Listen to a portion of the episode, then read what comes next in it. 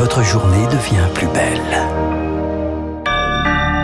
Soyez les bienvenus si vous nous rejoignez sur l'antenne de Radio Classique. Il est 7h30. – 7h, 9h, la matinale de Radio Classique avec Renaud Blanc.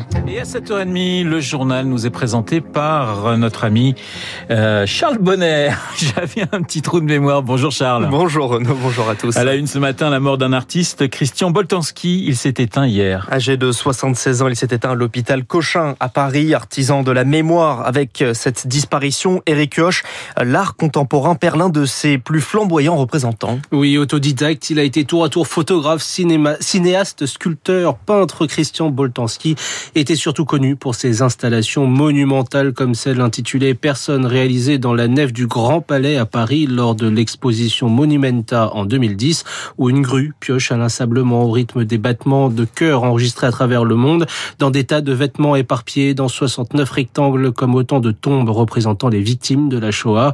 Ses œuvres se sont d'ailleurs souvent inspirées de l'Holocauste. Lors de la Seconde Guerre mondiale, sa mère catholique cache son père juif un an et demi durant sous le plancher de leur appartement parisien, épisode qui marquera à vie l'artiste. Apparenté au mouvement des mythologies personnelles, Boltanski s'inspire d'une vie réelle pourtant imaginaire pour provoquer l'émotion du contemplateur. Toute son œuvre consiste à cerner la fugacité de l'existence. Quelles traces laisserons-nous une fois parti? Le compagnon de longue date d'Annette Messager, lui, c'est sûr, laisse comme héritage l'empreinte d'un géant. Eric Kioch. Charles, cinq ans après l'homme, euh, l'hommage aux victimes de l'attentat de Nice. 86 colombes s'élancent dans le ciel, 86 comme le nombre de victimes en plus des 40, des 400 blessés. Le 14 juillet 2016, sur la promenade des Anglais, euh, Mohamed Laouej Boulel, un Tunisien foncé au volant d'un camion sur des promeneurs réunis pour le feu d'artifice. Euh, Jean Castex, le Premier ministre, était hier à Nice. 400 euh, personnes rassemblées, cinq ans après, le choc toujours, notamment pour Henri Roy, niçois depuis toujours, présent le soir des événements. Il est l'un des premiers à avoir vu le camion se diriger vers la foule. Il y a des moments et puis il y a des moments où c'est très très compliqué. Depuis six mois, je refais à nouveau des, cauchemars la nuit et lorsque je passe sur les lieux en question, j'ai malheureusement un rappel euh, des souvenirs euh, qui m'angoissent et qui des fois m'empêchent même euh, de travailler, de conduire dans ces endroits-là. Je suis suivi par différents docteurs dans les différentes associations où je, où je suis inscrit qui m'aident beaucoup. Je n'en parle pas beaucoup aux proches parce que les proches ne comprennent pas toujours et ne savent pas toujours de quoi il s'agit. Moi, j'attends de ce procès de m'apporter la sérénité. Malheureusement, ça n'effacera pas ce qui s'est passé, mais ça permettra d'apporter un petit peu de tranquillité, que je puisse euh, simplement vivre normalement. Un témoignage recueilli par Marie Martyr-Rossian. Le procès de l'attentat de Nice s'ouvrira le 5 septembre 2022 à Paris. Un jugement qui pourrait faire date aujourd'hui. La Cour de cassation se prononce sur la mise en examen pour complicité de crimes contre l'humanité dans l'affaire Lafarge.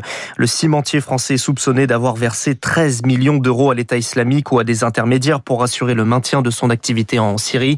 Nous sommes entre 2013 et 2014. La guerre fait rage. Lafarge est-il complice des crimes commis par Daesh? Oui, plaide William Bourdon, l'avocat de l'association Sherpa qui a formé ce pourvoi. Quand on fournit des moyens pour commettre euh, les crimes les plus abominables, le seul fait de fournir ces moyens en connaissance de cause de l'utilisation qui va être faite suffit à caractériser la complicité. Pas moi qui l'ai inventé, c'est le fruit d'une jurisprudence internationale solide, continue, de ce point de vue, nous pensons que nous aurons satisfaction. C'est de bon sens de considérer que la complicité doit être retenue. William Bourdon avec Juliette Petrachevski. Vous écoutez Radio Classique, il est pratiquement 7h34. Dans l'actualité également, l'offensive verte de la Commission européenne. 12 textes présentés hier avec un objectif, réduire les émissions de 55% d'ici 2030 et viser la neutralité carbone en 2050. Parmi les pistes, la fin des voitures thermiques en 2035, une taxation sur le kérosène. Des quotas d'émissions sont également envisagés pour le chauffage des bâtiments, une mesure qui pourrait se faire ressentir hein, sur la facture des ménages. À Cuba, le gouvernement fait un geste. L'entrée sur l'île d'aliments, de médicaments se fera sans taxe pour lutter contre les pénuries. De quoi tenter d'apaiser la population trois jours après des manifestations historiques. Le président Miguel Diaz-Canel accuse les États-Unis d'encourager la contestation via les réseaux sociaux. L'Espagne, à l'heure de, des fermetures des discothèques en espace clos, les différentes régions serrent la vis. Un couvre-feu pourrait de nouveau être appliqué en Catalogne. La justice doit donner son feu vert, notamment pour la capitale Barcelone. L'Espagne où le taux d'incidence dépasse les 350 cas pour 100 000 habitants. Charles, face au variant Delta, le gouvernement mise sur l'élargissement du pass sanitaire. Et cela provoque de la colère. 19 000 personnes ont manifesté hier partout en France. Le pass sanitaire imposé à partir de mercredi prochain au lieu de loisirs et de culture et en août au café, restaurants, centres commerciaux. Les salariés seront également concernés. Une mesure difficile à mettre en place, François Villeman. Les annonces d'Emmanuel Macron ont donné des sueurs froides à Barthélémy Jean-Roch, directeur d'un centre commercial en Moselle. Appliquer le pass sanitaire à tous ses salariés, un véritable casse-tête. Si nos salariés ne sont pas vaccinés, qu'est-ce qui se passe? Qui les paye? Est-ce qu'on les renvoie à la maison? Est-ce que c'est une sanction? Les salariés concernés ont obtenu un délai jusque fin août pour se faire vacciner, mais de nombreuses questions restent en suspens pour Jacques Ressel, délégué général de la Fédération du commerce et de la distribution. On va mettre des contraintes supplémentaires sur nos salariés, parfois les conduire à devoir ne pas venir euh, parce qu'ils refuseront euh, de se faire vacciner tant que ça n'est pas totalement obligatoire. Des patrons qui deviendraient des contrôleurs, ceux qui ne feraient pas respecter le pass sanitaire s'exposeraient à 40 45 000 euros d'amende et un an de prison. Un contrôle délicat au niveau législatif pour l'avocat en droit social Thierry Meillat. C'est une position euh, extrêmement difficile. Le droit du travail ne permet pas ce type de contrôle qui a trait en fait à l'état de santé euh, du salarié, protégé euh, notamment par l'article 9 du Code civil. Un projet de loi du gouvernement présenté le 19 juillet listera les types d'établissements concernés par l'obligation et donnera le droit au patron de contrôler l'attestation des salariés. François Villeman, le passe sanitaire au travail donc, et également dans les lieux de culture. C'est déjà le cas notamment dans les festivals comme au Francofolie où s'est rendu pour la dernière journée Léa Boutin-Rivière pour Radio Classique et à La Rochelle, on contrôlait dès l'entrée. Puis-je voir votre passe sanitaire, s'il vous plaît À l'entrée des francopholies, des vigiles scannent des QR codes sur les smartphones des visiteurs. Il ne s'agit pas de leur billet, mais bien du pass sanitaire condition sine qua non pour accéder à la grande scène. Alexandre fait partie des organisateurs. Il faut deux doses plus qu'un jour. Et si c'est une dose, c'est une dose plus un mois.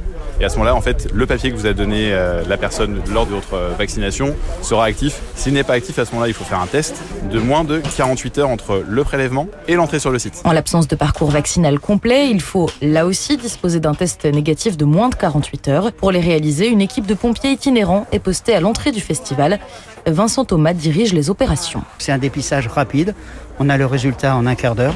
La personne, si bien sûr il est négatif, est admise et nous nous enregistrons son résultat sur un site national. La personne recevra d'une manière très officielle un QR code. Chaque jour, une centaine de tests sont réalisés ici et les festivaliers se plient aux règles avec plus ou moins de philosophie, comme Pascal. Je suis vacciné, je me suis fait tester, mais comme on ne nous a pas dit que c'était 48 heures, et non pas une heure de plus, eh ben, il faut commencer. Cette fois, l'immense majorité des tests sont négatifs, mais il faudra reprendre le même processus pour tous les autres festivals. Léa Boutin, Rivière. Et puis on termine avec du sport et le Tour de France avec un invité de marque. Aujourd'hui, Emmanuel Macron accompagnera les coureurs. 18e étape entre Pau et Luzardiden, 129 km avec encore et toujours Tadej Pogacar en jaune. Emmanuel Macron qui ne sera pas sur un vélo, mais dans euh, la voiture hein, du directeur de course, Christian Prudhomme, évidemment. Merci Charles Bonner, on vous retrouve à 8h30 pour un prochain point d'actualité, 7h38 sur Radio Classique. Dans un instant, les spécialistes, et ils ont pour nom Alexis Karklins-Marché et